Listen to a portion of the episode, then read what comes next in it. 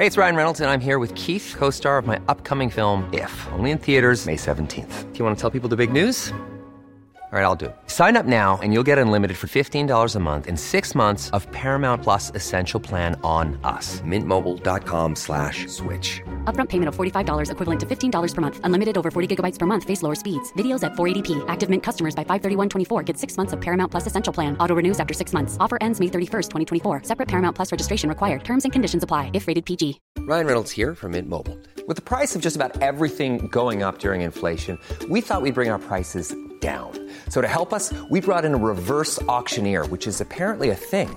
Mint Mobile unlimited premium wireless. Ready to get 30, 30, bit to get 30, bit to get 20, 20, 20, bit to get 20, 20, bit to get 15, 15, 15, 15 just 15 bucks a month. So, Give it a try at mintmobile.com slash switch. $45 up front for three months plus taxes and fees. Promo rate for new customers for limited time. Unlimited more than 40 gigabytes per month. Slows. Full terms at mintmobile.com.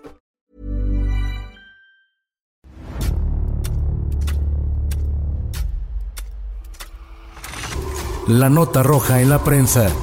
Acontecimientos que conmocionaron a la sociedad. Esto es Archivos Secretos de la Policía. El líder de la banda Los Giovanni amenazaba con destazar a sus víctimas para cobrar rescates millonarios. Quería aparentar ser un tipo sanguinario, pero en el fondo solo jugaba con el miedo. Esta es la historia del psicólogo, un demente plagiario.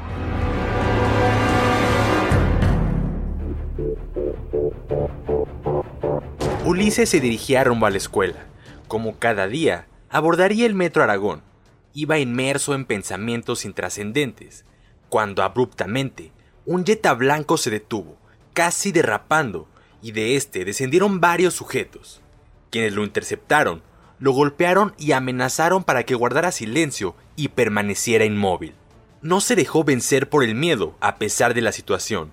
Aunque trató de escapar de aquellos hombres, al final consiguieron su propósito.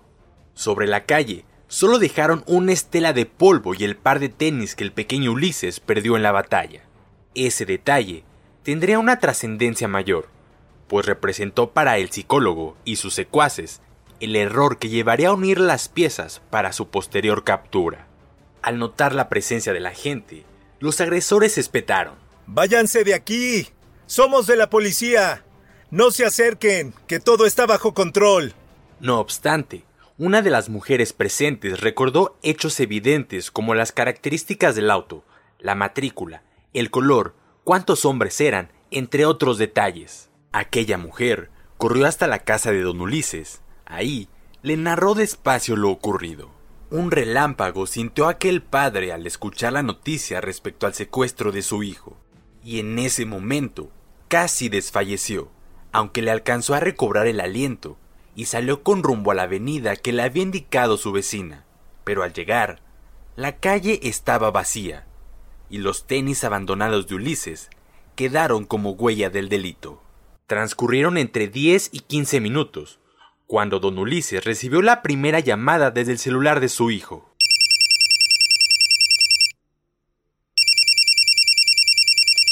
Quien hablaba era un desconocido, que de manera tosca le dio la noticia e indicó una cantidad que serviría para la liberación del pequeño. Ya sabemos que tienes las placas del carro. Y si se las das a la policía, matamos a tu hijo y te lo regresamos descuartizado. El golpe psicológico del secuestrador destanteó a don Ulises, que le respondió casi por reflejo, que no tenía el dinero. El plagiario espetó nuevamente con violencia. No te hagas el loco, sabemos que tienes casas, terrenos y autos y que mandas dinero a los Estados Unidos. Pero si te opones, matamos a tu chavo. Por haberle echado huevos te va a salir en un millón de pesos. Y no te hagas, me voy a quedar con tus puestos. Sabemos que tienes muchos. Que te quede claro, te voy a mandar en pedazos a tu hijo si no pagas. Me voy a meter a tu casa y voy a matar a... En ese momento no hubo más diálogo, solo el suspenso del devenir. Luego llegaron otras llamadas que multiplicaron el horror de la familia de Ulises. Los días se esfumaron de la incertidumbre. El miedo, la angustia y las negociaciones no fructificaban. Finalmente, el psicólogo le dijo a la víctima. Mira, tu papá le está jugando mucho a loco. Dice que no tiene dinero, pero yo sé que sí tiene mucho dinero. tiene casas y terrenos, pero no te quiere sacar de aquí. Ya se olvidó de ti. Pero voy a dejar que le hables tú y le digas que ya pague. El pequeño Ulises habló con su padre y le dijo Ya, sáquenme de aquí. Ya los extraño un montón. Ya quiero estar con ustedes y con mis hermanos. Pero como no dijo lo que le habían indicado, Giovanni, nombre del psicólogo, le arrebató el teléfono, colgó y le dio un golpe.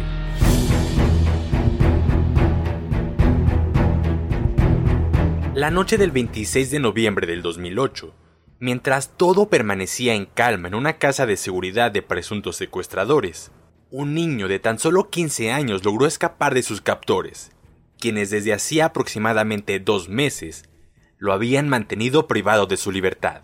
La desesperación se había apoderado de él. Se sentía asustado. Estaba cansado de no saber de su familia, de permanecer alejado de la vida que solía llevar, porque sus plagiarios constantemente le recordaban que de milagro estaba vivo, y que solo esperaban a que su padre pagara por él si esperaban volver a verlo. Lo tenían incomunicado y con los ojos vendados, las piernas atadas y las manos esposadas, en una lucha desesperada por sobrevivir, por escapar y recobrar su libertad. Primero se descubrió los ojos y poco a poco, del interior del viejo colchón, en donde lo obligaban a acostarse, comenzó a sacar un alambre con el cual trató de abrir las esposas que lo aprisionaban a la cama. Su persistencia fue tan grande que logró destrabarla sin saber exactamente cuánto tiempo había invertido en doblegar la cerradura, e inmediatamente después se desamarró los pies. Aunque no tenía conciencia del tiempo, pudo inferir que quizá era de madrugada, pero para ese momento ya veía de cerca la libertad. Intentó incorporarse, pero no pudo debido a sus piernas debilitadas por la inactividad y la postración en cama, aunado a la náusea y el vértigo. Nunca se rindió. Sin embargo, esperó lo que consideró el tiempo suficiente para ponerse en pie. No muy lejos del fétido cuarto donde había estado el pequeño Ulises, una radio sonaba a volumen alto. Ahí, dos mujeres y un hombre dormían, por lo cual no se dieron cuenta de la huida del pequeño, ni cuando salió al patio, y mucho menos cuando abrió el zaguán y salió a la calle, alejándose furtivamente, aunque hubiera querido hacerlo a toda prisa en una carrera interminable. Avanzó quizá unos 50 metros y sintió un dolor insoportable en las rodillas, aunque continuó su andar y al cabo de unas cuadras comenzó a divisar algunas personas. Al acercarse a pedir auxilio, éstas se negaron a atender a su llamado, por indiferencia o por temor. Lo mismo ocurrió con unos taxistas, y cuando entró a una vinatería y en una taquería, fue lo mismo. Indiferencia. Nadie le prestaba atención. Parecía como un alma en pena a quien no veían ni oían. Desolado, el pequeño Ulises caminó sin saber hasta dónde llegaría. Entonces, como una diminuta luz al final del túnel, se percató de la presencia de una patrulla. En el cruce de las avenidas Ermitis Tapalapa y La Quebradora, los policías preventivos Heriberto García y Moisés Luján hacían su rondín sin perder el tiempo, Ulises les hizo señas para que se detuvieran.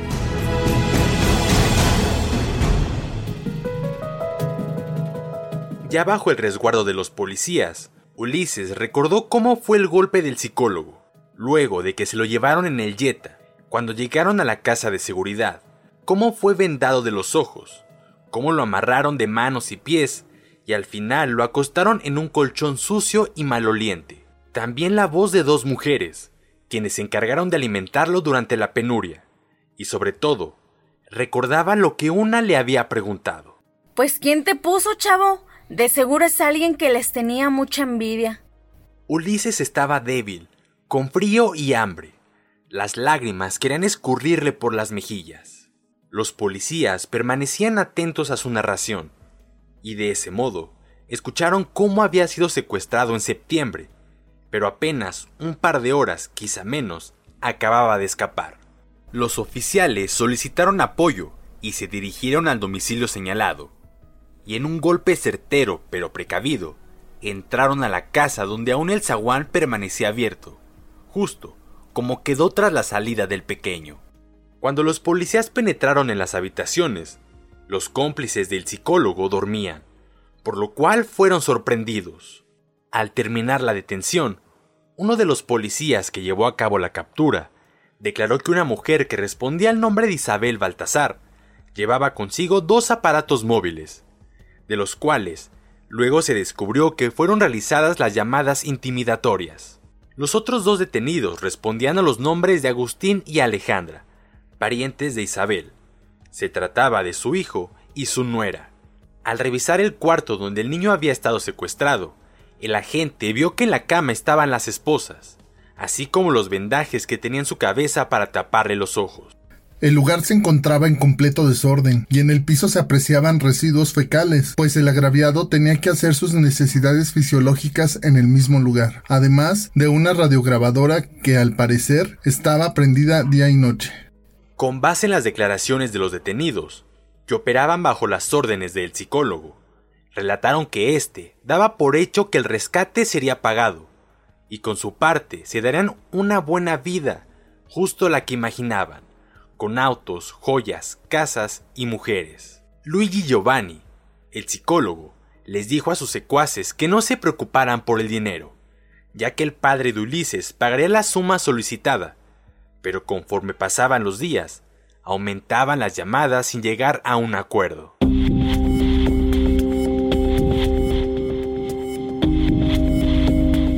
Luego de que el 26 de noviembre del 2008 cayeran los cómplices de Luigi Giovanni, Isabel Baltasar Santiago, Alejandra Mercado Maldonado y Agustín González Baltasar, comenzó la cacería contra el líder de la banda Los Giovanni.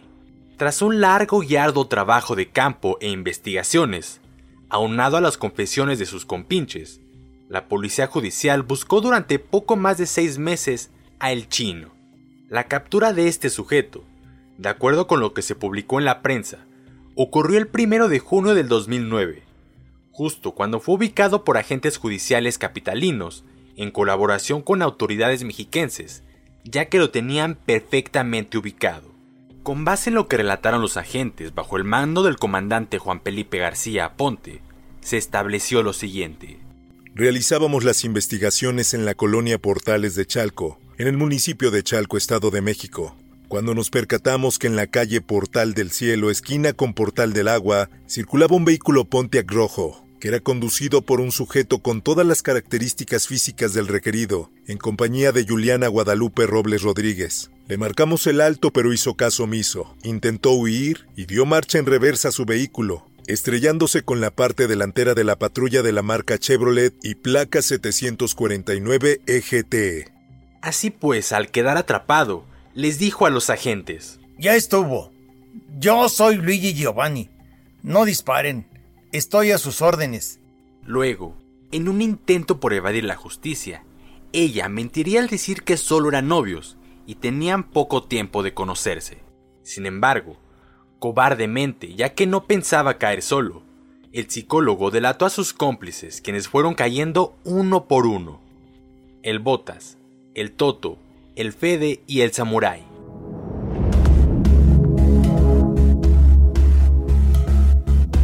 A pesar de que al principio se declaró culpable, luego apeló a que habían sido sometidos a tortura y por ello había confesado crímenes que no cometió.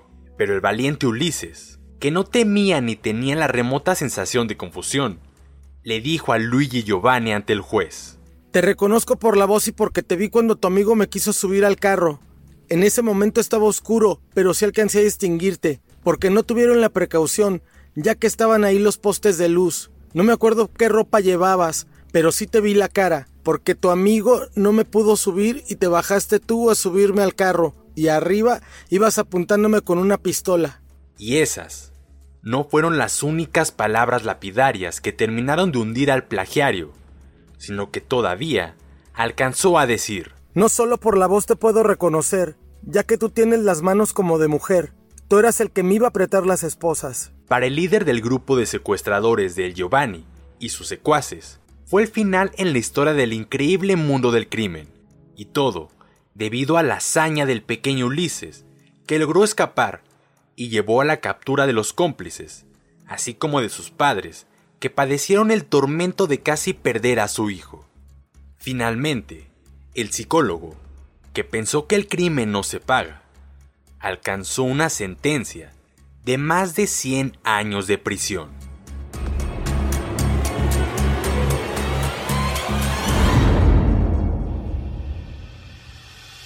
Puedes escuchar este y otros podcasts OM en Apple Podcast, Spotify, Google Podcast, Acast, Deezer, Amazon Music y seguir la conversación en la cuenta de Twitter arroba podcastom o al correo podcast. Esta es una producción de la prensa y el Sol de San Luis para Organización Editorial Mexicana.